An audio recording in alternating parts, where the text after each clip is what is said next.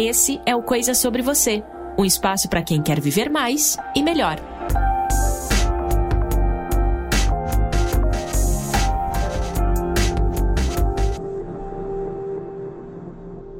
Começando mais um Coisa sobre você. Que alegria ter você mais uma vez aqui comigo para a gente conversar, para a gente poder bater um papo, para aprendermos juntos sobre a nossa vida, né? Coisas que têm a ver comigo, coisas que têm a ver com você. Então toda semana tem um bate-papo bacana, tem reflexões aqui também comigo, às vezes em episódios pílulas. E o importante é que você tá junto comigo nessa jornada de aprendizados, né? Eu daqui, você daí, sempre fazendo acontecer. Muito, muito obrigada pelo seu tempinho, pelo seu espaço aqui com coisas sobre você. Se você está me ouvindo é, através do Spotify, não se esqueça de dar um follow aí no canal. Eu sempre enfatizo isso no comecinho aqui dos episódios para que você não perca as atualizações aqui do canal, tá bom? Então dê o seu seguir aí no Spotify. Se você me ouve através do Apple Podcasts, você pode dar aí uma, as estrelinhas, avaliar o canal aqui através das estrelinhas aí na sua plataforma. E se você me ouve através de outras plataformas, encontre um meio aí de avaliar o canal, de seguir,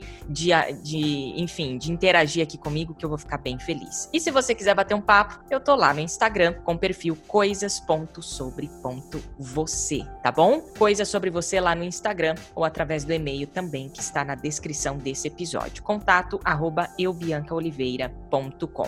Gente, o assunto de hoje é um assunto que eu gosto muito, é um assunto extremamente abordado lá no Coisas sobre Você, tanto aqui no podcast quanto lá no Instagram. O assunto de hoje é sobre produtividade, tá bom? Então vem comigo, porque o Coisa Sobre Você só tá começando e tá bem legal.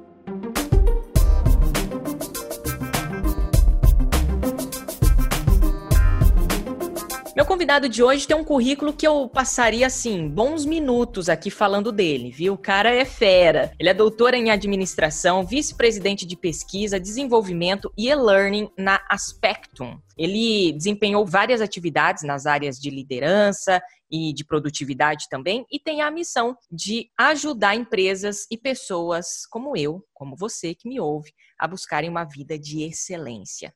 Ele é autor também de quatro livros, dentre eles Gerenciamento de Projetos ao Alcance de Todos. E o bate-papo de hoje é com Derson Lopes Júnior. Tudo bem, Derson? Seja bem-vindo ao Coisa Sobre Você.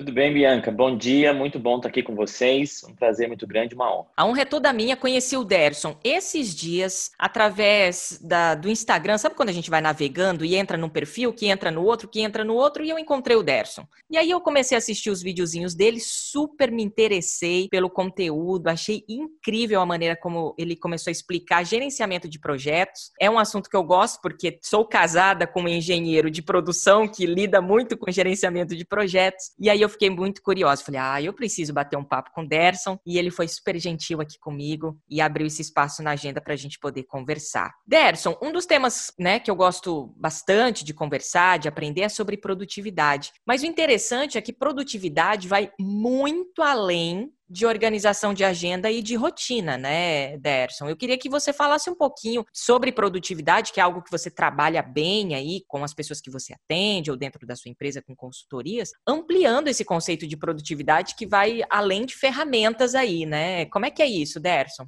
É, você colocou muito bem, Bianca. Tem, tem dois, é, duas má compreensões da produtividade que a gente carrega muito no dia a dia. Uma é exatamente essa que você colocou, a gente entender que produtividade é só uma questão de ferramenta, de agilidade, de funcionar as coisas, entregar. E a outra é achar que a produtividade tem a ver com o mercantilismo, com o capitalismo, com a entrega financeira. Então, muitas pessoas, quando ouvem falar assim, ah, você tem que ser produtivo. Aliás, durante agora a pandemia, né, você deve ter observado é, dois, dois movimentos antagônicos. Exatamente. O pessoal dizendo, ah, você tem que ser produtivo, e, e o outro pessoal dizendo, esquece produtividade, cuide de você. E, eu fico meio assim espantado quando eu vejo isso, porque cuidar de você e aprender e crescer não são antagônicos. Não são coisas separadas, né? Não precisam ser concorrentes. Ao contrário, se você tiver a produtividade consciente, você faz todas essas coisas, cada qual dentro do seu espaço, dentro do seu tempo. Então, essas má compreensões da produtividade nos levam a dois problemas. Ou a gente vira uma máquina de produzir, o que é ruim, ou a gente estagna e fala, não vou fazer mais nada, eu quero ser o cara que não, não quero ser livre, quero ser é, é, é, totalmente isolado dessas coisas, porque eu não vou ser abalado por isso, e se torna uma pessoa sem contribuição no mundo. Então, a, muita gente me procura, entra em contato comigo, porque quer produtividade, é comum alguém fazer contato, assim, olha, queria sua ajuda. E o que, que as pessoas geralmente querem? Elas querem que eu dê uma fórmula mágica para elas, tipo, olha, vamos gastar aqui uma hora comigo, eu vou te dar uma uma, uma, uma receitinha de bolo aqui é, que vai resolver essa sua vida. receita e você vai fazer tudo o que você quer. Quando na verdade a produtividade tem a ver com a nossa essência mais fundamental e com a contribuição pessoal de cada um. Uau, isso aí é muito interessante, porque tem a ver com algo que vem de dentro para fora e não ao contrário, né? Não é você é, é, seguir alguns passos ou ferramentas, até ajudam, as ferramentas ajudam. A gente não está dizendo que não, que não tem nada a ver. Ajuda, claro que ajuda. Eu mesma adoro pesquisar novas ferramentas que me ajudem na organização da rotina ou da própria agenda e tal, mas não é exatamente isso que faz a, a total transformação.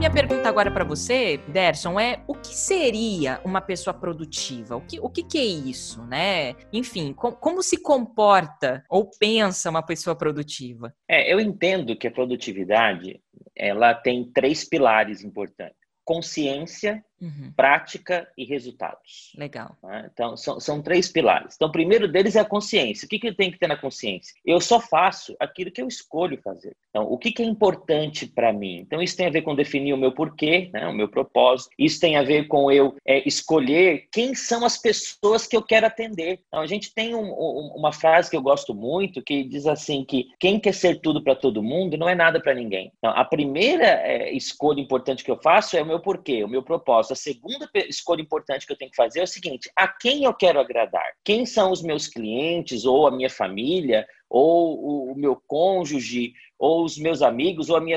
Eu tenho que escolher, ou os meus amigos, ou a minha.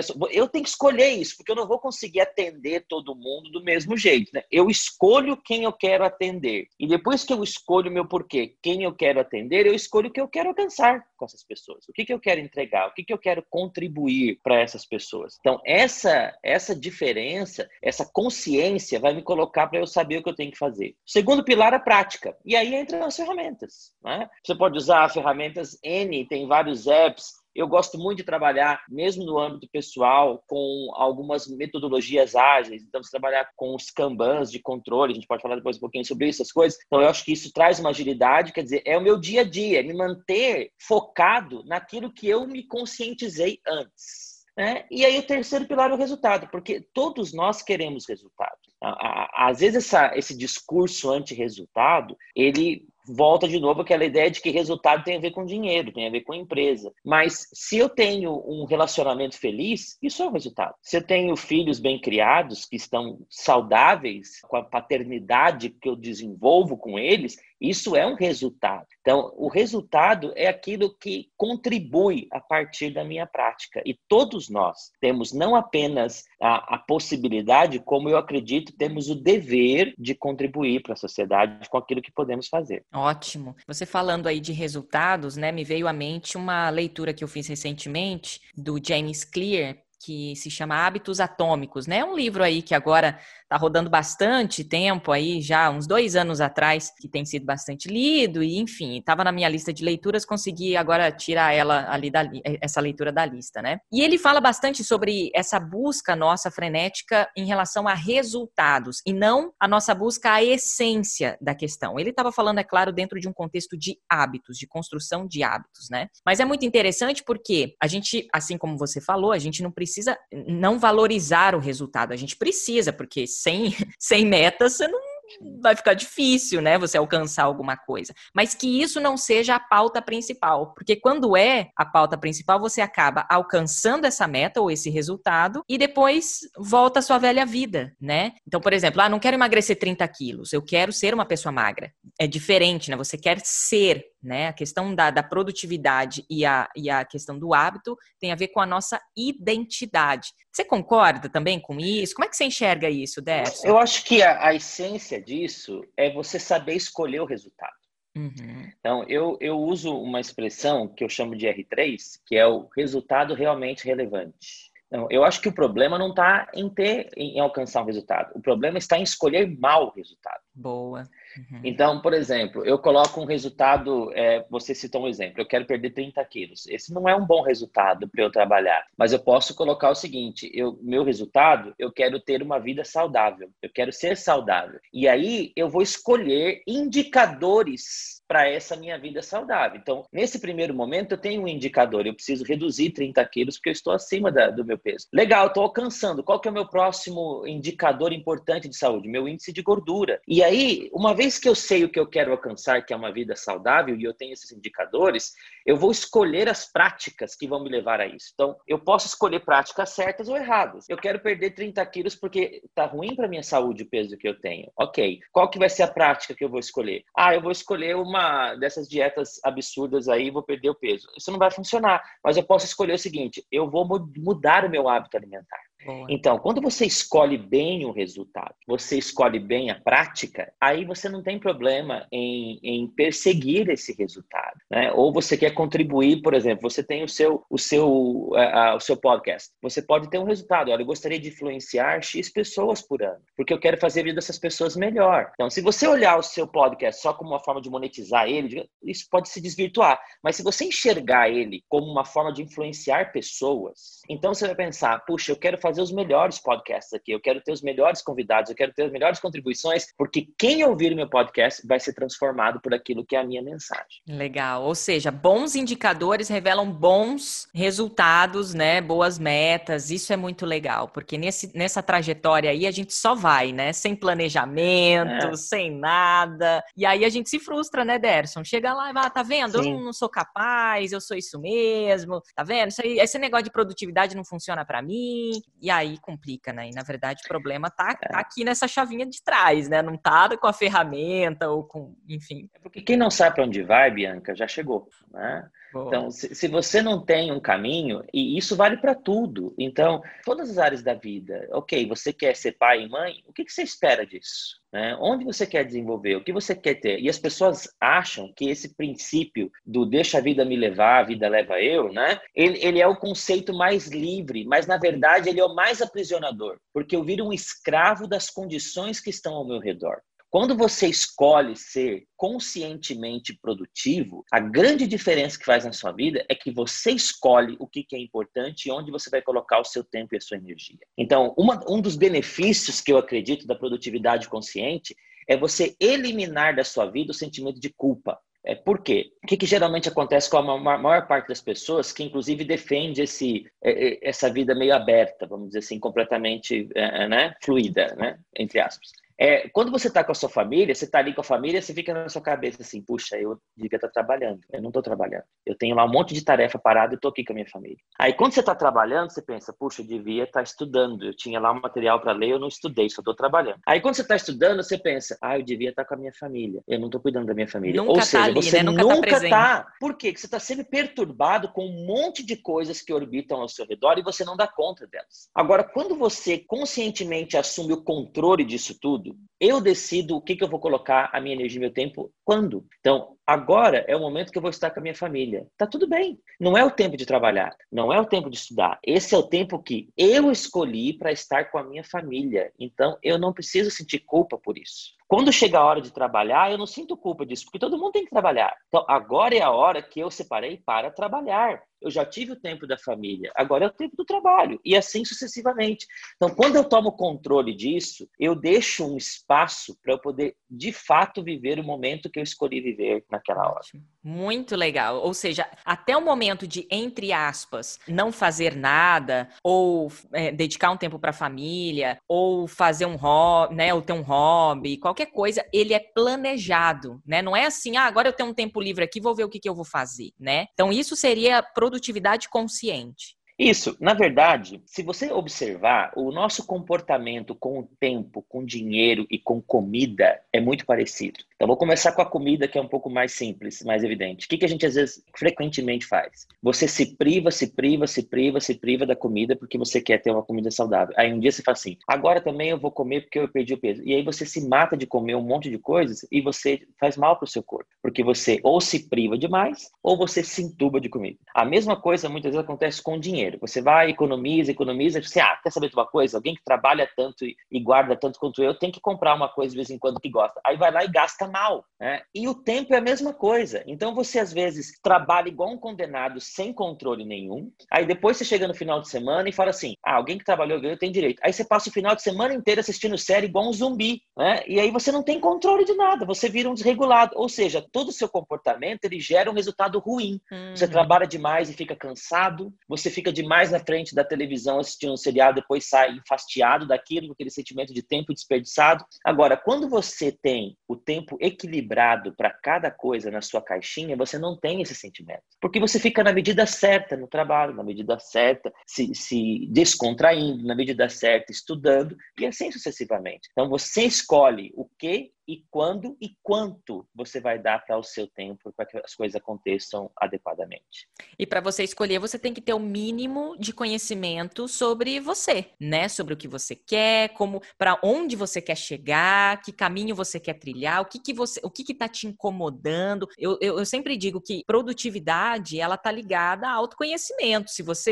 é que nem você falou, né? Para quem não sabe para onde tá indo, né? Qualquer caminho tá legal, qualquer caminho serve, tá tudo bem, tô vivendo aqui, depois eu vejo. O que eu mais escuto é isso. Ai, depois eu vou ver isso aí. Depois, mas, mas quando? Que dia? Que horas? Que isso é importante. Ou seja, autoconhecimento e produtividade tem tudo a ver, né, Derson? Ou eu tô falando bobeira aqui? Não, pelo contrário, você está certíssima. É o primeiro passo. Então, por isso que o, o, estágio, o primeiro pilar é a consciência, porque você tudo começa com o seu porquê. O que, que, que, que é importante para mim? Né? Então, é, o Victor Frankl, com propósito, ele, ele traz no livro dele o conceito, um pensamento de Nietzsche, onde ele diz: é quem tem um porquê forte dentro de si pode suportar quase qualquer como. Quer dizer, eu sei o porquê que eu estou fazendo isso, ou mesmo porquê que eu estou pagando um sacrifício por um tempo. Né? É, sacrifício, a definição que eu, que eu gosto de sacrifício é abrir mão de coisas boas hoje em prol de coisas melhores no futuro.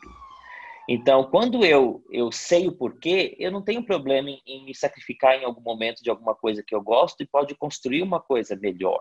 Né? Então, esse porquê, o Simon Sinek, né, um, rapaz jovem aí, consultor, muitos de vocês já ouviram falar dele, então ele tem o livro Comece com o Porquê, e o foco dele é esse. O primeiro ponto é, por que, que eu faço isso? Por que, que a minha empresa faz isso? Então, quando está claro para mim o porquê, a gente não pode escolher, esquecer o seguinte, Bianca: cada escolha é uma renúncia. Cada sim que eu digo, eu estou automaticamente dizendo não a outra coisa. Exato. Cada não que eu digo, eu estou dizendo sim para uma coisa. Então, quando eu tenho um sim forte aqui dentro, eu posso dizer não para outras coisas, porque eu sei o porquê deste sim. Então, eu preciso saber quem eu sou, o que eu quero, para onde eu vou e quem eu quero agradar. Quem eu quero, quem é importante para mim? Quem são as pessoas que eu quero que estejam bem atendidas por mim? Então, quando eu conheço isso, as escolhas, elas vão sendo sempre baseadas nesse fundamento.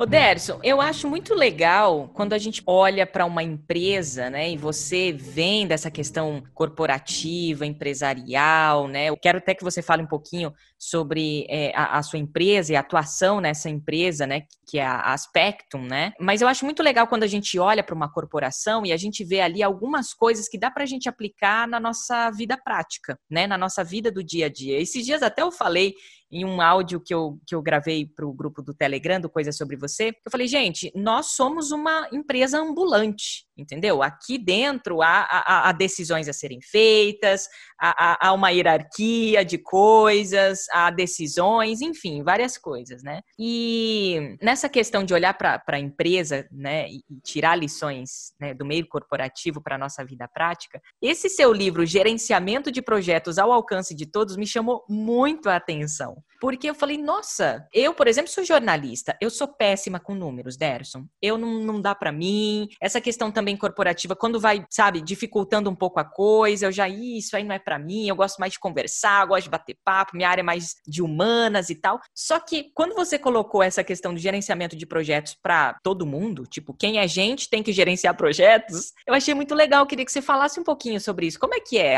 Gerenciamento de projetos realmente está ao alcance de todos? Como é que é isso? Legal. É, esse livro nasceu porque eu trabalhava numa região de São Paulo bastante carente na Zona Leste e nós tínhamos um grupo grande de pessoas que não tinham formação, muitas delas não tinham nem o ensino superior e elas tinham que tinham projetos para liderar, projetos sociais, projetos locais, comunitários, né? E a gente percebia uma dificuldade muito grande delas em gerenciar esses projetos. E se você observar, todos nós temos projetos. Então você está é, tá aí num processo de mudança, isso é um projeto, né? Você vai fazer um curso superior, é um projeto. Você quer férias no final do ano, é um projeto. E a gente não trata isso assim.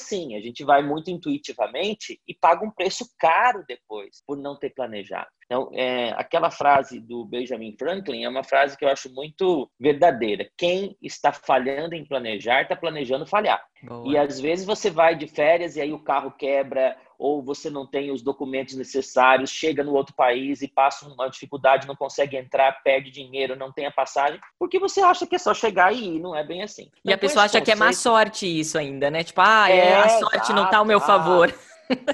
pessoa azarado mesmo, né? Ou é, o, o, muita gente pensa assim, ah, eu não gosto de planejar, isso aí é travar minha vida, eu gosto de viver surpresas, né? E, e, uma coisa não exclui a outra. Exato. Eu, eu, sabe, um parênteses, né? Me incomoda muito, é, e a gente tem visto isso em muitos contextos, religioso, político, etc. Essa dicotomia, sabe? A ou B. Uhum. Né? Eu, eu, não, eu não vejo isso, sabe? Eu acho que a beleza das coisas está no contexto quântico delas, ou seja, é, existe um equilíbrio entre Exato. diversas esferas, sabe? De todos os contextos. Né? Eu, eu sou um avesso a extremos sabe? Me incomoda muito os extremos. Então, essa, as pessoas que estão são extremamente controladas e, e são pessoas que às vezes realmente ficam chatas, quer dizer, porque ela é, é, detalhista, isso é ruim. Mas também você tem o outro lado, quer dizer, eu sou largado e aí eu pago um preço caro por isso. Mas voltando então ao livro, a ideia foi construir um livro que fosse uma linguagem bem simples, que qualquer pessoa, em qualquer área, em qualquer nível de conhecimento, conseguisse o mínimo de estrutura para gerenciar um projeto. Então, Legal. o livro ele é uma história, né? ele é uma, uma fábula, então ele acontece dentro de um, de um enredo, e ali a pessoa, os personagens envolvidos, eles vão tendo que gerenciar um projeto comunitário. E isso foi legal, porque depois que ele ficou pronto e a gente foi trabalhando, eu dei muitos cursos dele em alguns lugares, e muitas vezes eu tinha uma sala inteira, por exemplo, de senhoras aí na faixa de 50, 60 anos que nunca nem tinham estudado alguma coisa. E aí você via lá no final do, do, do dia elas rascunhando, né? uma estrutura de projeto, Uau. elas com uma matrizinha ali das, das responsabilidades, um orçamento. Então, além do livro que, que vai explicando, eu disponibilizo para download no livro todos os templatezinhos. Então, as pessoas pegam aquilo e aí fazem, colocam lá as ideias e tal. E, e, é muito legal ver isso, né? Porque se a gente aprende a se organizar um pouco mais, a gente começa a ter contribuições maiores na vida da gente. Uma, uma coisa que me preocupa e me entristece muito, é isso que movimenta o meu trabalho, Bia, é ver tanta gente com potencial desperdiçado. Né? Eu vejo muitas pessoas que são muito capazes, mas por falta de método, por falta de foco, elas passam a vida inteira sem contribuir, sem oferecer. E quem mais perde com isso é ela mesma, porque ela deixa de contribuir. Se você for aí numa livraria, né, existe uma, uma é, milhares de livros tentando ajudar as pessoas a encontrar razão para viver. E tem uma autora que eu gosto muito, né, no livro dela, Ellen White, a autora americana, ela diz que quem não está crescendo diariamente em capacidade e utilidade não está cumprindo o propósito da vida. Então, eu acredito nisso que o propósito da vida é crescer todos os dias em capacidade e utilidade. Então, eu aprendo mais, não é para mim mesmo, é para ser mais útil às pessoas. Então, se você se prepara melhor, se organiza melhor, se planeja melhor, estrutura um projeto, não deixa ele ao Léo, a sua contribuição pode ser exponenciada. Por isso que o propósito do livro é esse: ajudar pessoas que estejam longe dessa técnica, que tenham um mínimo de método para exponenciar a sua contribuição. Que lindo isso, que legal. Nossa, muito bom, porque o nosso entendimento ele, ele, ele vai muito, muito além, né? É, a nossa compreensão ela acaba é, expandindo aí, porque você está me dizendo então que ser produtivo tem a ver com contribuir, ou seja, mais uma vez, né, repetindo, é, não tem a ver comigo, tem a ver com o que eu estou compartilhando, né? Eu sou uma pessoa melhor não para mim, sou uma pessoa melhor por conta das pessoas ao meu redor. É assim que a gente torna o mundo melhor, não não é sendo o melhor, mas é fazendo o melhor para os outros, né?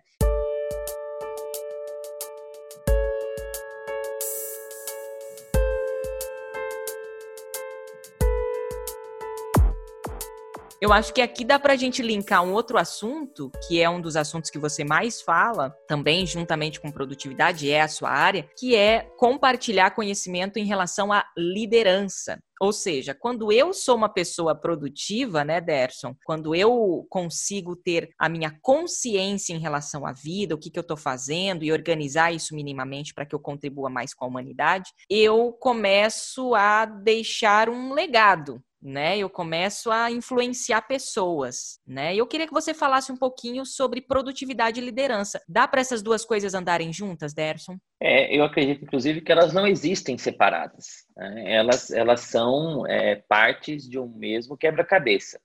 É, talvez um dos maiores enganos do nosso tempo seja tratar a liderança como uma competência. É muito comum você pegar numa descrição de vaga, por exemplo, de uma empresa, tá lá, competências necessárias, comunicação, projetos, liderança.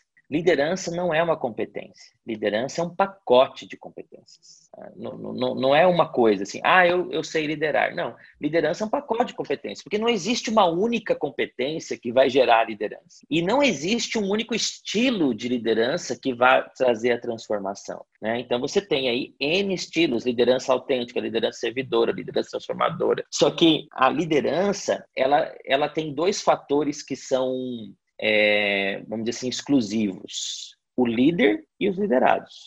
Então, por mais que você tenha boas teorias e bases importantes de fundamentos para você liderar, você é único e as pessoas que você lidera são únicas. Então, partindo desses pressupostos, se eu quero ser um líder, o primeiro passo é eu ser produtivo, porque a produtividade tem a ver com a contribuição.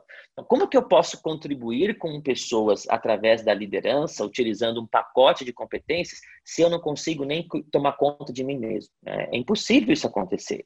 Então, eu acredito que você tem três níveis é, de desenvolvimento. O nível 1, um, eu. Então eu preciso ser produtivo. E uma coisa assim que eu acho interessante e eu acredito é que quem determina o nível da sua produtividade são os outros, não é você. Então, não é você que diz o quanto que você é produtivo. São as pessoas que são atendidas por você que vão dizer que você é, é, produtivo ou não. Então você, você pode achar que você é uma boa esposa, mas não é você que avalia isso. É o seu marido que tem que dizer se você é uma boa esposa. E aí a gente tem aquele princípio que ensinaram a gente, que é assim, trate os outros como você gostaria de ser tratado. E isso é um engano. Eu devo tratar os outros como eles gostariam de ser tratados, porque nós somos diferentes.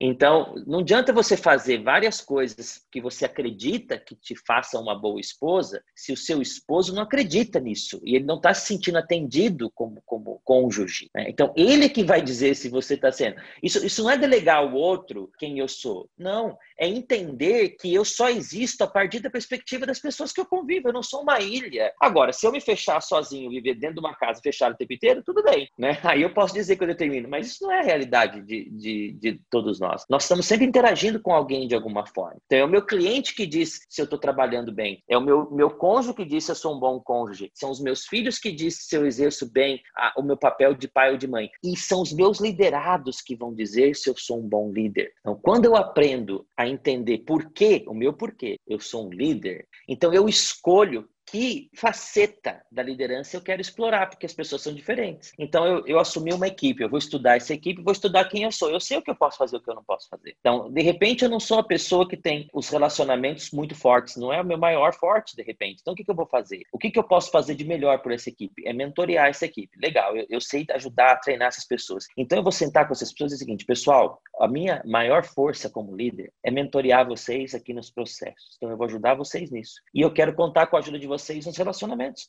Vamos crescer juntos aqui. Quando eu quero assumir uma capa de super líder e que eu sou o responsável por fazer tudo acontecer, é, duas coisas certamente irão acontecer. Eu vou me sentir fracassado e as uhum. pessoas não vão se sentir atendidas. Porque eu vou tentar ser alguém que eu não sou. Então, quando eu me conheço bem e determinei a minha contribuição na minha produtividade, eu posso escolher quem eu quero ser para estas pessoas que eu estou liderando. Boa, excelente, muito legal. E, e, e mostra para a gente que liderança não tem a ver com comandar ou mandar. Eu acho que a palavra liderança, o, o líder, vem junto ali com, uma, com um pacote de significados do tipo: ele manda, é um cara líder, ele é um cara que manda muito bem, ele, ele, ele emite uma ordem, as pessoas obedecem. É tipo isso, né? E liderança pouco tem a ver com isso, se não nada, né, Derson? Liderança tem a ver com influência, tem a ver com legado, né? O que você acabou de falar, o que você está contribuindo e transformando a vida das pessoas. Isso é liderança, né? Exato. A gente foi ensinado assim, né, Bianca? Por exemplo, quando você acompanha um esporte qualquer e dizem assim, ah, o time tal está na liderança, né? Ou quando você está assistindo uma corrida de, de Fórmula 1 e aí você tem lá um carro na frente, fulano está na liderança. Então, o que, que a gente foi ensinado a entender? Quem está na frente está liderando. O número um está liderando. Esse é o líder do ranking aqui, o número um. Né? Então, a gente foi ensinado assim. Eu tenho que estar à frente para ser o líder. Mas liderar pela influência é quando você assume a responsabilidade do seu papel de líder, mas você compartilha essa responsabilidade com as pessoas que estão lá também. Então, quando eu acho que liderar é mandar, o que, que eu, eu faço? Eu tiro de mim a responsabilidade de fazer as coisas acontecerem, porque eu mando os outros fazer. Então, quem que é o responsável por, por executar? Você, porque eu estou mandando. E se você não fizer, de quem que é a culpa? Sua, porque eu mandei e você não fez.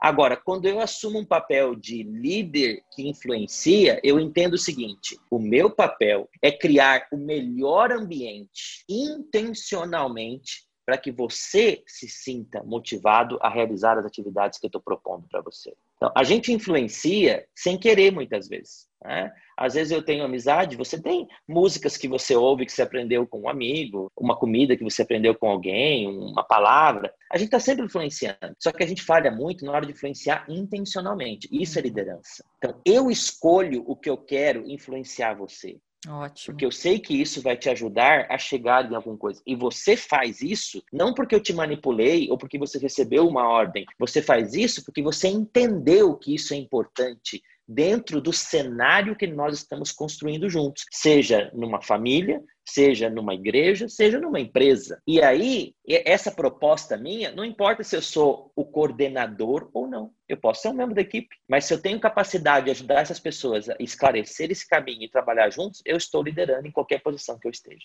Pode ser dentro da sua casa, como você falou, uma dona de casa, pode ser um, né, um, até um adolescente que esteja ouvindo a gente também. Ah, mas como é que eu vou ser líder? Não, você já pode eh, começar a exercer sua liderança a partir de agora, né? Isso é muito legal, porque a gente esclarece e a gente acaba avançando muito mais nessa nossa jornada de produtividade quando a gente cria essa consciência de que nós, nós já nascemos influenciando. Agora a gente tem que canalizar para onde está indo essa influência e deixar essa influência consciente, assim como você disse, né, Derson? Porque influenciar todos todos influenciamos, mas a influência consciente ela é bem importante, né?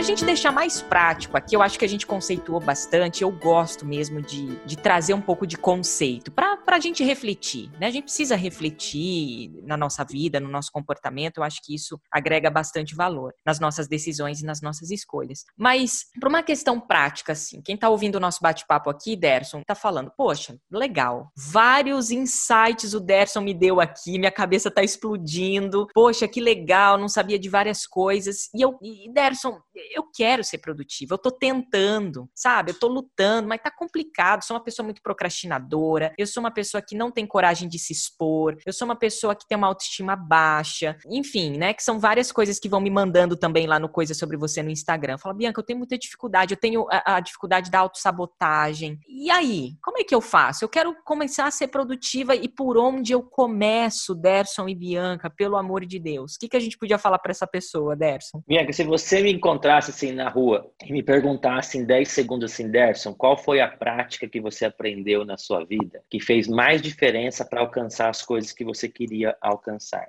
Eu te responderia planejamento semanal. Então, onde que a gente começa? A gente começa nos porquês. Eu sei quem eu sou, eu sei por que, que eu estou fazendo isso, eu sei quem que eu quero agradar. Legal? Eu sei o que eu quero alcançar também. Eu tenho indicadores claros disso. Tudo bem. Aí eu preciso pegar esse, esse pacote e quebrar esse pacote em atividades porque é, o que eu faço semanalmente é que chega no meu resultado no final do ano. Então, eu pego, é, eu falei, então, por exemplo, eu gosto de trabalhar com os Kanban, são aquelas colunas, né? Então, você tem uma coluna ali que a gente chama de, de backlog, que é o quê? Tudo que eu tenho que fazer esse ano está naquela coluna ali. O então, Trello beleza. é um aplicativo que, que, que basicamente isso. trabalha Trello com isso, né? faz Kanban, o Planner da Microsoft faz Kanban. Você pode fazer Kanban até no papel de pão, se você quiser, né? Pega ali, faz quatro colunas. Esse aí não faz falha. É, esse não falha, coloca na parede os post-its, né? Então, basicamente, um, um, um, Kanban, ele precisa ter quatro colunas, né? Ah. Coluna 1 um é o backlog. O que é o backlog? É tudo aquilo que eu vou fazer durante esse ano para chegar naquele resultado. Então vamos pegar lá um exemplo. Eu quero, por exemplo, aprender inglês. Eu quero chegar no nível fluente de, de inglês para poder é, disputar uma vaga de emprego. Eu quero viajar, qualquer coisa. Beleza. O que, que eu preciso fazer? Bom, eu preciso de repente estudar grammar, eu preciso estudar conversation, eu preciso ter pelo menos duas horas por semana. Eu vou criando essas pequenas atividades ali em post-its ou nos cards lá no Trello, no Planner. É o que eu vou fazer durante o ano, eu preciso fazer isso. Aí eu tenho uma outra, um outro resultado que eu quero alcançar. Eu quero ter um relacionamento de qualidade com a minha família que represente pelo menos três horas por semana de tempo específico. Não é o tempo que eu ajudo, que eu busco na escola, é um tempo específico que nós vamos ter só para nossa família aqui. E pra, o que, que, eu tenho que fazer para fazer isso? Ah, eu tenho que organizar a minha agenda, tá? Então eu vou colocando esses itens ali. Legal. Isso eu faço no começo de um ano já. Durante o ano, todas as semanas eu preciso parar 30 minutos e decidir o seguinte: o que, que eu vou fazer essa semana para continuar na direção do meu resultado? E aí eu vou lá nessa coluna que eu, que eu escolhi de coisas e eu vou escolher que atividades que eu vou migrar para a segunda coluna, que é o to do ou para fazer. Então eu coloco no para fazer só o que eu vou fazer esta semana. Por que, que isso é tão importante? Porque quando eu olho aquele tudo, eu penso, meu Deus, eu não vou dar conta disso. E isso drena a minha energia. Então eu olho agora só para o que eu tenho que fazer a semana. Quando eu faço isso nessa meia hora do começo da semana, eu esqueço aquela outra coluna. Meu foco está aqui. Essa é a minha coluna da semana. Beleza. Todos os dias eu vou gastar 10 minutos, 10 minutos, para pegar esses cardzinhos que estão aqui no to do e colocar no doing, que é o que eu vou fazer hoje. Então eu vou separar. Eu posso, lá nesse, nesse, nessa meia hora semanal, tem coisas que tem horário marcado. Né? Por exemplo, nós marcamos um horário para conversar aqui. Então, não vai acontecer em qualquer momento, tem um horário certo. Essas coisas que têm horário certo, eu já vou lá e coloco na minha agenda. Às 11 horas eu tenho um médico, tal hora eu tenho uma reunião importante. Agora, aquilo que não tem horário, ele está nos cards, porque eu terminei aquela atividade que tem hora marcada, para onde que eu vou? Eu vou lá para minha coluna. Qual coluna que eu vou olhar durante o dia? Só a do doing. É só o que eu faço hoje, hum. fazendo agora, para não dar ansiedade com aquele monte de coisa. Terminou, muda para o que está feito por dono e acabou. Tá? Então, se eu, se eu sistematizo isso, eu consigo, primeiro, diminuir minha ansiedade. Segundo, eu coloco foco. É isso que eu vou fazer semana, não importa. Terceira coisa fundamental, tem um livro muito bom, a gente até pode depois sugerir alguns livros, se você quiser e tal. Ótimo. É, um claro. livro que para mim fez muita diferença, eu li esse livro já faz 15 anos, chama A Arte de Fazer Acontecer, né? Ou em inglês, Getting Things Done, porque ele tem uma estratégia chamada GTD. Se você pesquisar na internet aí, der um Google, você vai achar um monte de coisa sobre GTD, que é o Getting Things Done. Então, mesmo no Brasil se chama GTD, mas o livro é A Arte de Fazer acontecer. Então ele fala assim que a nossa mente ela foi feita para ter ideias e não para guardar ideias. E é isso que gera ansiedade, porque você está trabalhando e você pensa, ai meu Deus, tem que pagar a conta. Ai meu Deus, esqueci de ligar para tal coisa. Ah, esqueci que eu tenho. E aí isso vai o quê? Ansiedade gerando. Minando energia. a sua energia, né? O tempo todo. Agora é o seguinte: se tudo que eu tenho para fazer está anotado em algum lugar, eu não tenho que ter ansiedade. Quando me vem na cabeça médico, tudo bem, está agendado. Tá tudo né? certo. Ah, eu tinha tal coisa. Aí vamos dizer que eu lembrei de uma coisa que eu não, não sabia. Puxa, isso aqui não estava na, nas minhas ideias. Aí eu vou ter uma caixinha de inbox que eu vou colocar isso lá, ou por escrito, ou gravado, ou eu vou colocar esse papel lá, porque lá na minha, na minha revisão semanal eu vou voltar nessa caixinha e vou redistribuir isso lá de novo no meu backlog. Então eu não tenho que deixar nada na minha cabeça. Quando eu planejo semanalmente o que eu tenho que fazer e eu tenho certeza que as minhas outras coisas estão guardadas em algum lugar e na hora certa elas vão aparecer para mim, então eu reduzo a ansiedade, eu reduzo a perda de energia e eu aumento um foco, porque eu sei o seguinte: se o que está na minha agenda agora é isso, certamente isso é a coisa mais importante que eu tenho para fazer agora, porque Exatamente. eu separei esse tempo para isso e essa situação.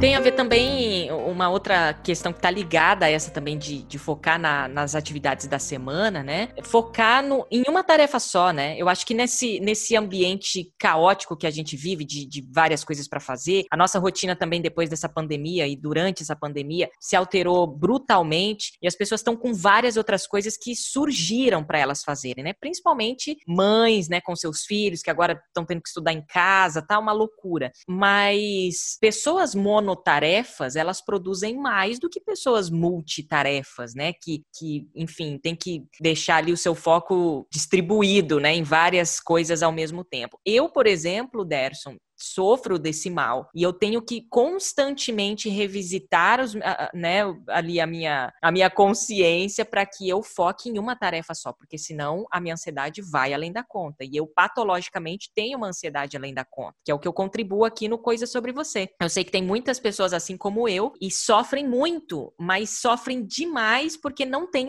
uma ferramenta ou não tem uma consciência disso, né? Elas só sofrem. E aí essa sofrência não vai levar a gente para lugar nenhum, né? Então, é, fala um pouquinho sobre essa questão de monotarefa ou multitarefa, né? Para quem quiser começar, fala, não, tá bom, como é que eu vou dar conta, então, Bianca, de fazer uma tarefa de cada vez? Como é que isso é possível? É, dizem que a oração do ansioso é Senhor, dá-me paciência, mas dá-me agora, né?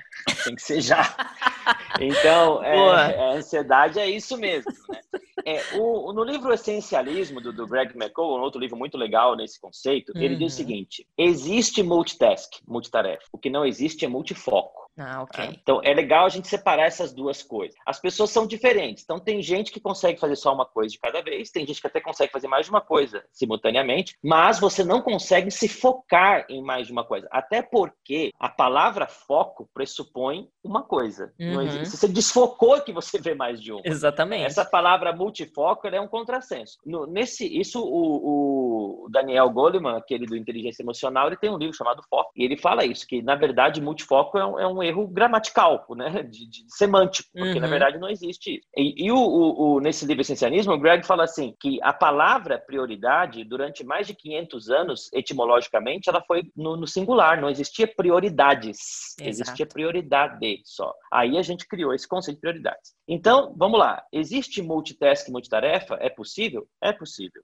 Não existe multifoco. Então, o que eu quero dizer com isso? Bom, é, você é uma pessoa que, que tem, gosta de fazer é pela ansiedade e atividades. Então, você tem que saber o seguinte: você vai fazer com foco apenas uma, mas você pode ter atividades em conjunto que não exijam tanto sua energia. Por exemplo, você está editando um, um, um, podcast, você vai deixar renderizando aquele vídeo, você vai fazer responder o um e-mail enquanto você faz isso, e, e, e, enquanto isso você deixou uma coisa aqui fazendo no, no, no, no seu forno, alguma coisa. Tudo bem, porque o seu foco vai estar em cada uma dessas três coisas, alternado, mas o foco vai estar em uma só de cada vez. Né? Agora, eu não vou conseguir, por exemplo, é, escrever um livro e, e, falar ao telefone ao mesmo tempo, porque as duas coisas exigem foco. Exato. Né? Então, eu preciso escolher o seguinte: eu posso fazer mais de uma tarefa simultaneamente? Sim, desde que aquela tarefa não exija o meu foco. É, então, de repente, eu posso estar fazendo uma coisa que não exija foco, que é uma coisa mecânica, automática, e eu vou jogando aquilo para ir acontecendo, para ganhar aquele tempo, e enquanto uma coisa acontece, eu faço a outra. Agora, uma coisa bem feita, ela precisa de foco.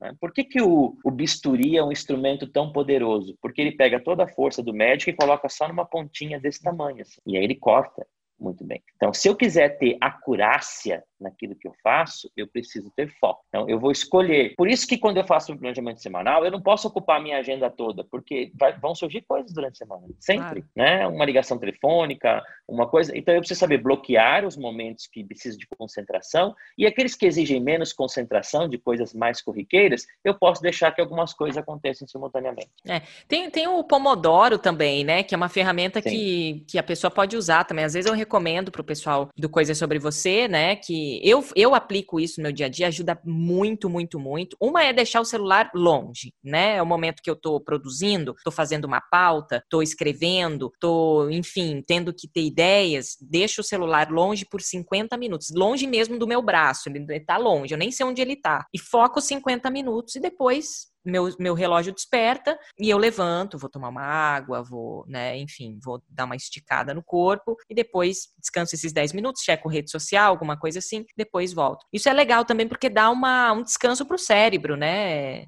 Derson, você acha legal Sim. essa ferramenta, esse método também? Não, eu, eu uso muito o Pomodoro, eu tenho até um vídeo no, no meu IGTV aí sobre o Pomodoro, explicando um pouquinho, rapidinho. É, eu tenho um app que ele faz isso, então o que, que ele faz? Ele bloqueia o celular enquanto ele está no, no, período do Pomodoro, então ele Ótimo. não recebe notificação naquele período. Tudo que eu escrevi até hoje, o livro, minha tese, o artigo, foi com o Pomodoro, porque senão eu não Uau. consigo. Eu, eu, eu, sou também ansioso e eu sou muito, é, eu me distraio fácil. Então, o que, por que, que o Pomodoro me ajuda ajuda, por exemplo, eu produzir. Porque quando eu coloco o Pomodoro ali, os, os tempos de 25 minutos, qualquer coisa que me vem na cabeça, eu penso, no próximo intervalo eu faço. Então eu costumo deixar um papel do meu lado. Às vezes vem uma ideia, às vezes eu lembro de alguém que eu queria mandar uma mensagem, alguma coisa, eu coloco lá naquele papelzinho. Mensagem para Bianca. Então, largo minha caneta e volto. Porque quando bater lá no celular o Pomodoro, naqueles cinco minutos, aí eu vou mandar a mensagem para Bianca, eu vou tomar água, eu vou ao banheiro, aí eu volto. Então, ele reduz a minha ansiedade porque o, o, a grande sacada do Pomodoro, por incrível que pareça, Bianca, é neurocientífica, não está nos 25 minutos do foco, está nos 5 minutos do descanso.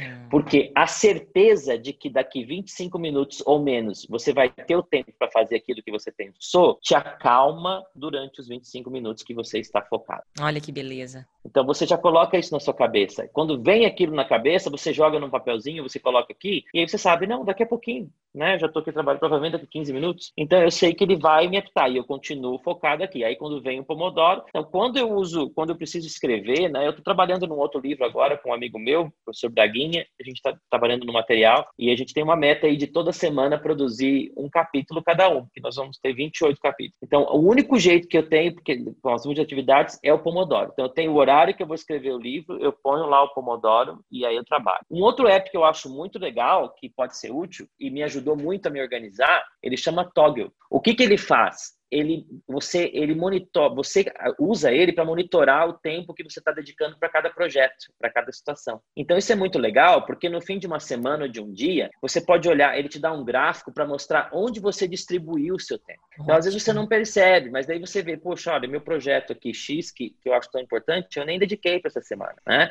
Ou o meu livro que eu estou escrevendo, ou a minha família, quer dizer, olha, olhando aqui minha distribuição de tempo, eu não, não trabalhei. E a gente tem que lembrar que aquilo que é importante para mim é onde eu ponho meu tempo e meu dinheiro. Então, se eu digo que uma coisa é importante, mas não consome nem meu tempo e nem meu dinheiro, aquilo não é importante para mim de verdade, né? É no discurso, mas não na prática. Então, esse esse programinha, ele tem no, no web, tem também o app, ele te ajuda a começar a olhar onde você está gastando o seu tempo e te ajudar a, a distribuir melhor os seus diferentes papéis na sua vida. É, isso são aplicativos e também existem N ferramentas que, que dão clareza para gente, né? Eu acho isso fantástico porque tem gente que fala, ah, Bianca, mas que preguiça ficar fazendo isso, anotando, escrevendo, ou checando, movendo gráfico, tá? Mas se você não tiver a clareza do tipo, nossa, pera lá, essa semana, olha só que interessante, eu deixei de fazer isso, fazer aquilo, tarará, tarará, porque senão vai, entra naquilo que a gente falou no comecinho, né? Deixa a vida me levar. E pergunta, e aí, o que, que você quer? Que que, pra onde você tá indo? Ah, não sei. Ah, não, nunca,